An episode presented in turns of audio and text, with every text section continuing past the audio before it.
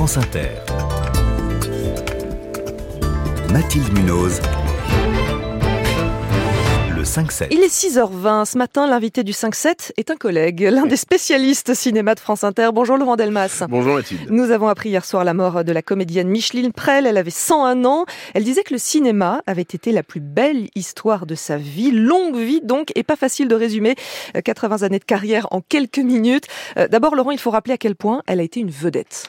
Oui, une star avec, alors on dit, euh, c'est le, le, le, trio euh, euh avec Daniel Dar euh, et Michel Morgan de des années euh, fin d'occupation, fin d'occupation. Alors, il lui a peut-être manqué ce que euh, Darieux a eu, c'est-à-dire un mentor cinématographique en la personne d'Henri Decoing, ce que Michel Morgan a eu en la personne de Gabin pour un alter ego. Micheline Prel, elle n'a pas eu ça. Mais néanmoins, néanmoins, à cette époque-là, fin des années de guerre, début de, de l'après-guerre, ça a été une vraiment très très grande star. On, on a peine maintenant à, le mesurer. Euh, elle fait la une de tous les journaux, euh, pas seulement cinématographiques. Mhm. Bref, vraiment, elle est dans le dans le grand, grand, grand paysage du cinéma français, avec trois rôles hein, euh, en tir groupé, 44, 45, 47, qui sont sa marque de fabrique à l'époque, c'est-à-dire euh, une femme plutôt forte, déterminée face à des hommes souvent faibles, plutôt faibles, voire malades, comme dans Falbala, par exemple, de, de Jacques Becker. Et on va écouter tout de suite un extrait. Est-ce que vous ne trouvez pas que tout ça ne tient pas de fond C'est pour me forcer à entendre ça que vous venez me brutaliser. Ah, soyez belle joueuse, Michel. Et je ne joue pas, moi, Philippe. Je ne suis pas comme vous, je ne fais pas un numéro dans la vie. Je suis comme je suis. Vous n'avez pas encore compris, ça ne m'étonne pas d'ailleurs. Un homme comme vous. Mais qu'est-ce que ça veut dire, un homme comme moi? Oh, c'est très simple. Vous ne croyez à rien. Falbala, voilà, 1944, film de Jacques Becker. Trois ans plus tard, un film là dont tout le monde va parler parce que ça va être un scandale, Le Diable au corps, Claude Autant-Lara, avec euh, inspiré du roman de Raymond Ardiguet. Ben oui, gros gros scandale. Après, en 1945, d'ailleurs, Boule de Suif, où elle joue une prostituée. Là, cette fois, elle détourne du droit chemin un collégien. Quel scandale en 1947 Aucune image qu'on jugerait nous scandaleuse, évidemment, mais c'est le sujet moral qui euh, qui fait scandale. Et là aussi, ça assoit sa notoriété parce qu'on sait bien que le cinéma adore les scandales et les scandaleuses donc elle devient, euh, contre sa volonté même, hein, euh, une scandaleuse du cinéma français. Avec Gérard Philippe au casting, hein, quand même. Bien sûr, quand même. Alors après, fin des années 40 et début des années 50, là elle part aux États-Unis avec son mari petite carrière, toute petite. Elle fait quelques films. C'est, c'est pas des cartons. Hein. Choix de vie. Euh, elle, elle préfère l'amour au cinéma. Euh, Exactement. voilà, elle, elle, a, elle, a, le droit absolu. Euh, effectivement, mauvais choix artistique parce que elle tourne même avec Fritz Lang, ce qui devrait être une sorte de de, de, paradis d'Éden. bon ben non, c'est un des plus un des plus faibles films. On va elle le disait d'ailleurs, c'est mon film le plus le moins intéressant. Elle était d'une extra lucidité sur tout et sur sa carrière aussi. Donc voilà, petit passage à vide. Elle revient en France, les années 60, et là c'est reparti. C'est reparti parce que euh, elle, euh, elle a cette espèce d'image euh, un peu décalée, presque burlesque. Vous savez, elle a l'œil qui frisait, Micheline Prel, donc on pouvait dire quels yeux d'ailleurs. Hein. oui, quels yeux magnifiques. Et il y avait une sorte de second degré. Et alors, la nouvelle vague le, la rate en quelque sorte, ou elle rate la nouvelle vague, peu importe. Mais des cinéastes comme Jacques Demy vont parfaitement comprendre son potentiel presque comique. Hein. Oui, c'est la reine d'Ampodane. Alors d'Ampodane, c'est la reine et elle, elle engueule son fils c'est le roi pour que tout ça aille plus vite et que les choses soient prises en main. Là aussi, elle joue une femme de caractère.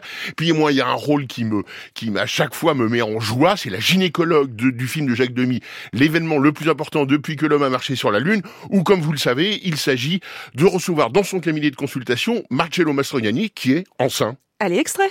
Vous êtes euh, gonflé. Vous êtes ballonné comme si vous attendiez un enfant. Pardon?